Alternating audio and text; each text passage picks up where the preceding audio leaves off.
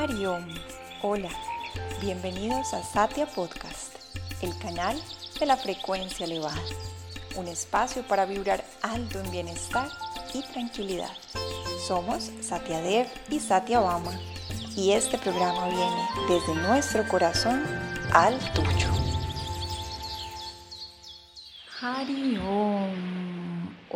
Bienvenidos a este episodio número 9 de Satya Podcast en los 21 días para el cultivo de la paciencia. Felices de estar pues tan avanzados en este proyecto y en este camino de estos 21 días para el cultivo de la paciencia. Eh, felicitaciones por ese compromiso personal y por, bueno, seguir acá pendientes de lo que está pasando en este caminar.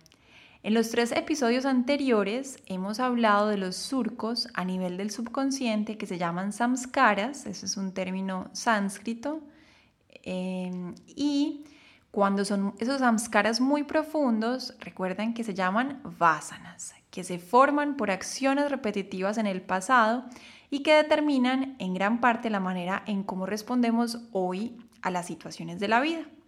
En este episodio, en el episodio de hoy, queremos analizar por qué hay situaciones y hay personas que percibimos como difíciles y que tienden a aparecer en nuestra vida una y otra vez.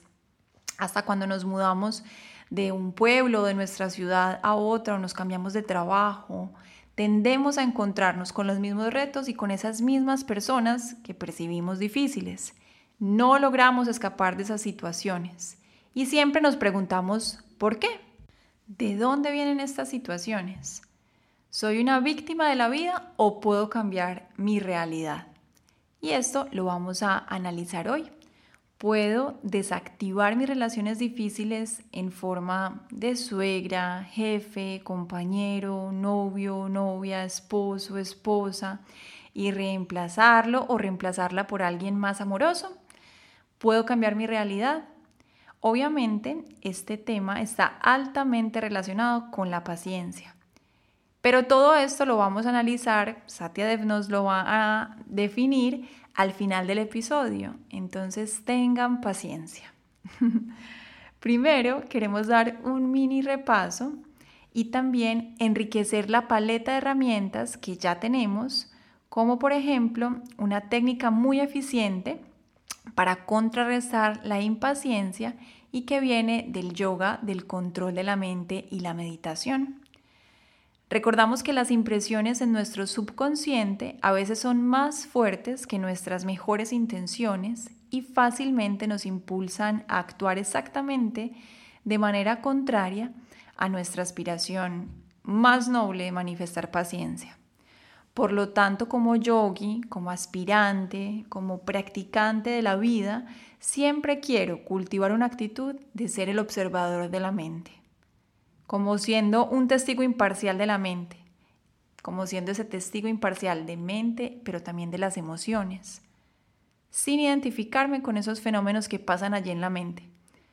Eso es una poderosa técnica para tener una mente serena, es decir, nosotros mismos nos alejamos de la mente, reconociendo que todo eso que pasa allí es como si estuviéramos en el cine estuviéramos viendo una pantalla, en la pantalla está pasando una película y hay un drama, pero yo soy un espectador y puedo ver que eso está separado de mí, que ese eh, drama y todo lo que sucede en esa pantalla está pasando en la pantalla. De la misma manera, tengo yo la capacidad de percibir que mis emociones y mi mente está manifestando un drama, una película, pero ideal abstraerme de esa película y simplemente ser un observador y aceptar que eso está pasando, bueno o malo. Eso es una herramienta muy poderosa en yoga que podemos cultivar. Y además podemos procurar que nuestra mente superior, superior siempre esté atenta de vigilar nuestras acciones a nivel de pensamiento, a nivel de palabra y a nivel de acción a la luz de nuestras intenciones más nobles y más amorosas, es decir, que sea nuestra mente superior, esa voz de la conciencia, la que siempre nos guíe en ese eh, caminar y en ese intencionar. Y cuando, por ejemplo, observamos que no estamos como tan afines con esa mente superior y que por el contrario nuestra mente inferior está haciendo de las suyas y se va formando una pequeña ola de irritabilidad en cualquier situación, entonces podemos intervenir y sustituir ese pensamiento dañino de irritabilidad por el pensamiento opuesto que es la paciencia. Y esta técnica en yoga se llama Pratipaksha Bhavana, sustituir la cualidad, en este caso la impaciencia, por su cualidad opuesta, que en este caso sería la paciencia. Esta técnica de sustitución viene del Raya Yoga, que es uno de los caminos del yoga, y significa que podemos superar todos los pensamientos negativos sustituyéndolos por el pensamiento positivo opuesto. No puede haber simultáneamente un pensamiento negativo y un pensamiento positivo en la mente. Entonces, Démonos espacio para que esos pensamientos positivos estén siempre ahí a la espera de cuando venga un pensamiento negativo, inmediatamente, ¡pum!, le pongo el positivo. ¿Es fácil? No. ¿Se puede? Sí. El pensamiento positivo de la paciencia, en este caso como estamos trabajando en esta técnica de sustitución, va a reemplazar el pensamiento negativo de la irritabilidad porque está comprobado, es una ley que lo positivo siempre supera lo negativo. Entonces, aplicar esta técnica puede funcionar cuando nos observamos y estamos ahí al inicio de esa pequeña irritabilidad que se forma.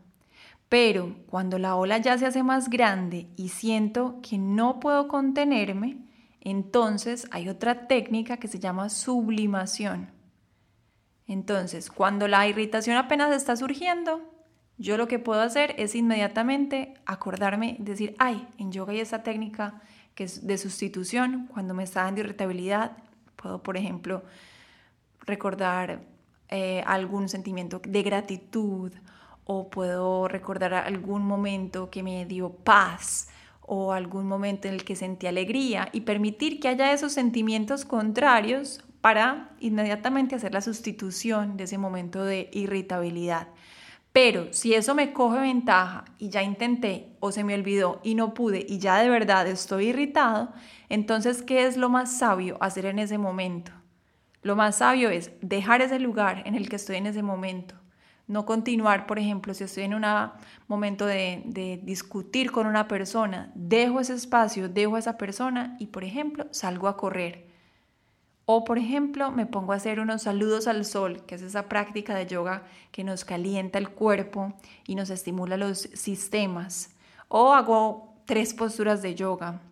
O me pongo a cantar una canción. La idea es darle expresión a esa energía, a ese sentimiento que se está generando y no reprimirlo. También, por ejemplo, puede ser que me salga, deje el lugar y me induzca una carcajada esas son buenas herramientas para superar y sublimar la emoción, no reprimirla, sublimarla, es decir, canalizar esa energía para que em, se exprese, pero de una manera más sabia. Cuando la energía se pudo expresar, una vez que ya solté y que ya siento que ya pasó, ahí sí me puedo sentar y meditar en calma sobre esa virtud de la paciencia. Recuerden que en los, eh, en los primeros capítulos repetimos una meditación analítica basada en la paciencia, pero como anexo, un capítulo extra después del episodio número 4, dejamos esa meditación completa solita que pueden ustedes adaptarla en su vida y tenerla a la mano en momentos en los que ya sintieron que pasaron por un episodio de irritabilidad y que necesitan como ese botiquín de sabiduría al rescate. Ahora después de todo esto vamos entonces a regresar a la pregunta inicial, ¿por qué tendemos a encontrarnos una y otra vez con las mismas personas y situaciones difíciles que hacen que nuestra sangre se va calentando y nos saquen la irritabilidad? ¿Será posible generar una nueva realidad? Vamos a darle paso a Satyadev, quien nos va a dar luz a esta inquietud. Satyadev, bienvenido. Om Namah hola a todos, muchas gracias por escucharnos también hoy y seguir ese programa con tanta perseverancia y paciencia. Muchas gracias, Satyabama. ¿Por qué nos siguen apareciendo personas difíciles? Si están escuchando ese programa, estoy casi seguro que tienen en su vida algunos aceleradores de santo, por lo menos uno. ¿Saben qué es un hacedor de santo? Es alguien que es un experto en activar mi impaciencia, mi rabia. Y si ahora me dicen que no tienen alguien así en su vida, realmente no les creo. Una vez un amigo en el ashram me dijo, si te crees muy santo y por encima del bien y del mal, visita a tu familia. Ellos saben perfectamente cuál botón hay que activar en nosotros para sacarnos nuestra fiera interna. Y bueno, por lo tanto son la mejor prueba, cómo vamos en nuestro camino espiritual. Y en ese contexto vale la pena también reconocer que casi seguro que nosotros también somos un hacedores santos para los demás. Y a pesar de esto, queremos que todos nos quieren, Solamente tener esa conciencia que yo también soy difícil, pero otros, y quiero que de todos modos me quieren a mí, ayuda a ver a los demás ya con más ojos de paciencia y de compasión. Pero esto todavía no es el punto principal en el cual vamos a profundizar enseguida. La pregunta es, ¿por qué en mi vida hay personas difíciles? Es una pregunta muy importante, quizás la más crucial, porque va directamente a la raíz de nuestros problemas y ya vamos a ver que su respuesta nos da la clave y una gran motivación para realmente aplicar la técnica de sustituir pensamientos negativos por positivos, la cual Satyabhama nos introdujo al comienzo de ese episodio. Según los yogis, la vida es una escuela y hasta que no aprendamos la lección, no avanzamos al siguiente nivel. Y la lección principal que tenemos que aprender en esta vida es poder ver a los demás con ojos de amor, de compasión, de comprensión y sobre todo a las personas que percibimos como difíciles. Vamos a ver ahora que si seguimos manifestando irritabilidad, las personas difíciles, de hecho, van a seguir apareciendo y quizás con más frecuencia y intensidad, y que solo si respondemos con paciencia y amor podemos sacar nuestros problemas de raíz. Realmente es lo único que funciona si quiero positivamente transformar situaciones y personas, incluyendo a mí mismo. Si analizamos la vida de cada uno, nos damos cuenta que en una misma situación dos personas pueden tener experiencias completamente opuestas. Por ejemplo, si pensamos en la cuarentena por el coronavirus, en una misma casa pueden haber dos personas que tienen experiencias totalmente opuestas. Para uno o para una persona puede ser una pesadilla, está encerrado, está peleado con la situación, se siente deprivado o deprivada de su libertad y para el otro, esta situación es un regalo, está en la gloria y ve que todo está perfecto. Usa este momento como una oportunidad para hacer más yoga, más meditación, para darles un ejemplo. Ya esto nos muestra que el placer o el dolor en una situación no viene nunca de afuera, no viene de ningún objeto, ninguna persona o de ninguna situación siempre se manifiesta de adentro. Uno de los maestros importantes en mi vida, que se llama Geshe Michael, que es un monje y maestro del budismo tibetano muy especial, solía ilustrarnos de dónde vienen las cosas que experimentamos en la vida y por qué experimentamos lo que estamos experimentando. Y él usaba siempre un ejemplo de un lápiz. Entonces nos mostraba un lápiz y preguntaba a nosotros, ¿qué es esto? Y todo el mundo decía, ¿un lápiz? Pero si ahora entra un pequeño perrito y le preguntamos a él, ¿qué es esto? ¿Qué diría él? Él diría, pues obviamente esto es un juguete. ¿Y quién tiene razón? Ambos. El perito y yo. Si ahora ambos salen, yo, el humano, sale del cuarto, el perito sale también, ¿qué es este objeto en este momento? La respuesta es nada. Si no hay nadie quien percibe el objeto, este objeto está vacío, es nada. Si ahora ambos regresan, el perito entra, el humano entra, me preguntas a mí, ¿qué veo? ¿Qué digo yo? Pues otra vez un lápiz. ¿Y qué ve el perito? Pues otra vez un hueso. Entonces la pregunta es, si esto es así, ¿de dónde viene este lápiz, en mi caso, de un ser humano? ¿Por qué veo yo un lápiz?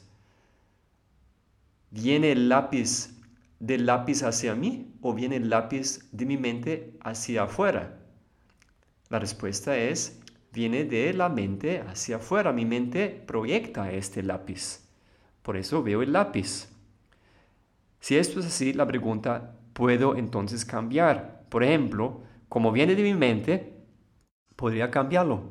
Digamos, no me gusta este lápiz, quisiera ver más bien ahora un palo de oro, porque me gusta tener oro. Entonces simplemente cierro los ojos y repito mentalmente, oro, oro, oro. Abro los ojos, ¿qué veo? Todavía el lápiz. Entonces no funcionó. De nuevo la pregunta, ¿viene el lápiz del lápiz hacia mí o de mi mente hacia él? La respuesta es clara, viene de mi mente hacia el lápiz, mi mente proyecta el lápiz. ¿Puedo cambiarlo? Simplemente pensar que es algo distinto? No. Entonces, ¿por qué veo yo este lápiz? Es la pregunta. La respuesta es porque tengo semillas que pelechan en forma de ver un lápiz. Hay semillas en mi mente que fructifican y me obligan a ver un lápiz. Y la pregunta es, ¿cómo sembré yo esta semilla de ahora ver un lápiz? Entonces es muy simple. Acá al lado está Satyabama. Le podría preguntar, Satyabama, ¿tú necesitas un lápiz? Y ella dice, sí, quiero un lápiz. Muy bien. Entonces yo cojo un lápiz que es mío y se lo doy. Te regalo ese lápiz. En el momento cuando le doy un lápiz a otra persona, estoy sembrando una semilla de un lápiz, que eventualmente, tarde o temprano, va a fructificar en forma de un lápiz. Cuando yo necesito uno, me va a llegar, lo voy a tener. Quizás no es literal, no sabemos. Puede que me llegue un instrumento para yo poder comunicarme. Pero el punto es que así se siembran las experiencias. Esto es una ley.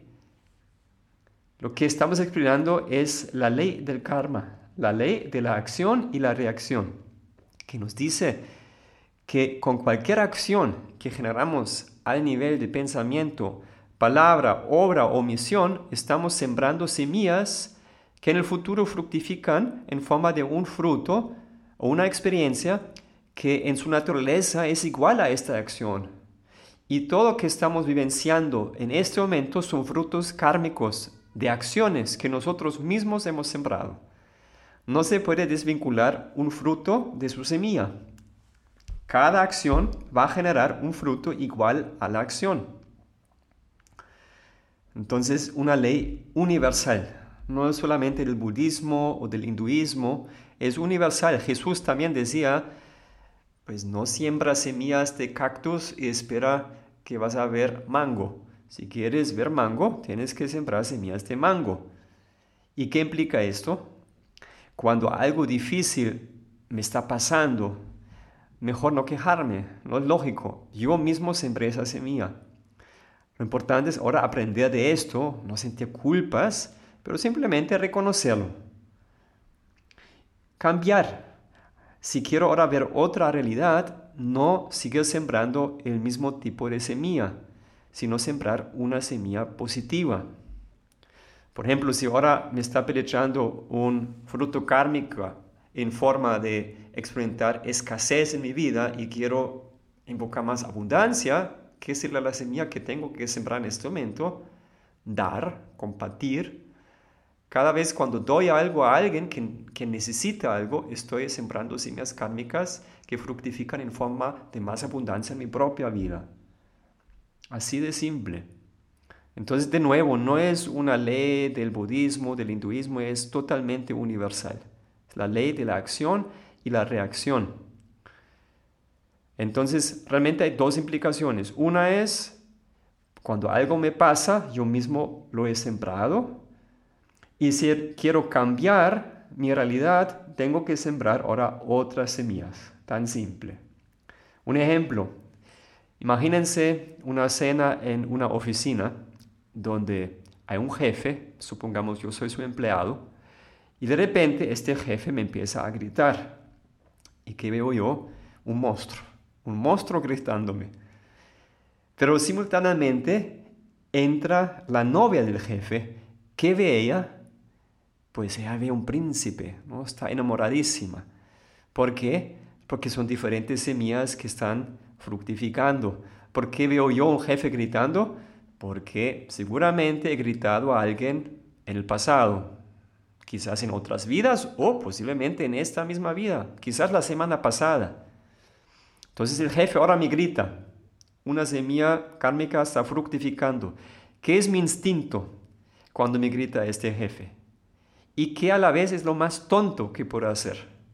Devolver esto con un grito ¿Por qué es lo más tonto? Porque estoy sembrando de nuevo un jefe que me va a gritar mañana o en una semana. O sea, devolver con agresión es lo más tonto. ¿Y cómo puedo desactivar este jefe? Devolver bien por mal. Es la semilla kármica más poderosa, es la única manera de revertir la espiral. Una espiral que va hacia abajo cuando respondo con agresión, así lo puedo revertir. Jesús también decía, si alguien te roba un suéter, encima le la chaqueta. No sé si fue literal como lo dijo, pero va en esa dirección.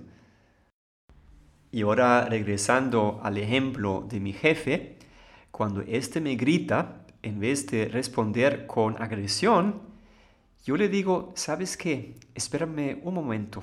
Y me pregunto internamente, ¿dónde y cuándo sembré yo a este monstruo? Ah, la semana pasada, cuando grité a mi empleada. Y después digo a mi jefe, ¿sabes qué? Lo siento, te amo. Te quiero invitar a un jugo o una clase de yoga. Y así los desactivo. Si respondo así, o va a llegar un nuevo jefe más amoroso a mi vida, o él mismo se transforma en mi mejor amigo. Suena raro, pero es así. ¿Y por qué es esto relevante para el cultivo de la paciencia?